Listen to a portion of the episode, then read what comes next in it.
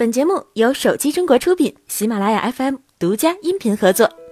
近日，国产品牌 vivo 正式推出了旗下副线品牌 iQOO。从目前的产品线来看，iQOO 应该会定位旗舰，一举杀入性价比大战中。而今天，iQOO 官微也自曝将采用骁龙八五五芯片，旗舰身份坐实。从 iQOO 的官微来看，骁龙八五五仅仅是一方面，其他配置同样会是相配的顶级存在。从目前的消息来看，iQOO 这款新机将会是一款拥有顶级配置的机型，可能会主打游戏性能。纵观 vivo 目前的产品线，中高低端已经十分成熟，iQOO 的出现则意味着 vivo 将瞄准国产市场最难啃的一块骨头——高性价比。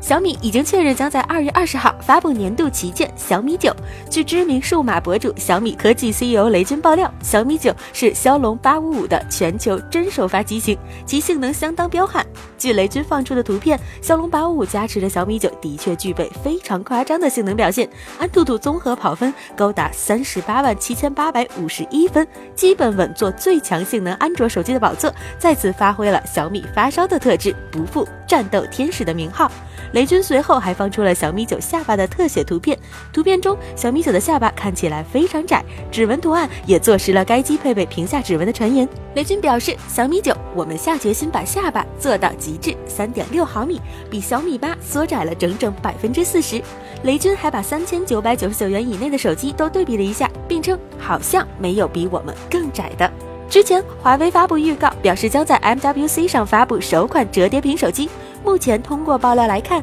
华为折叠手机将会搭载麒麟九八零处理器，内置五 G 基带芯片，EMUI 系统会采用全新设计，对折叠屏进行优化和适配。手机没有前后之分，摄像头可以共用，折叠设计。搭配柔性屏，手机还拥有平板模式，运存可能会达到十 GB，并配备 M Pen 手写笔。据产业链爆料称，华为折叠手机折叠后的外屏为四点五八英寸，展开后内屏为七点三英寸，其采用的是外翻的设计，需要时打开就可以成为一块小小的平板使用。其他方面，五 G 基带、徕卡三摄都是标配。作为一款秀肌肉的机型，这次华为真的是放大招了，大家觉得如何呢？好了，本期的节目就是这样了，我们下期再见。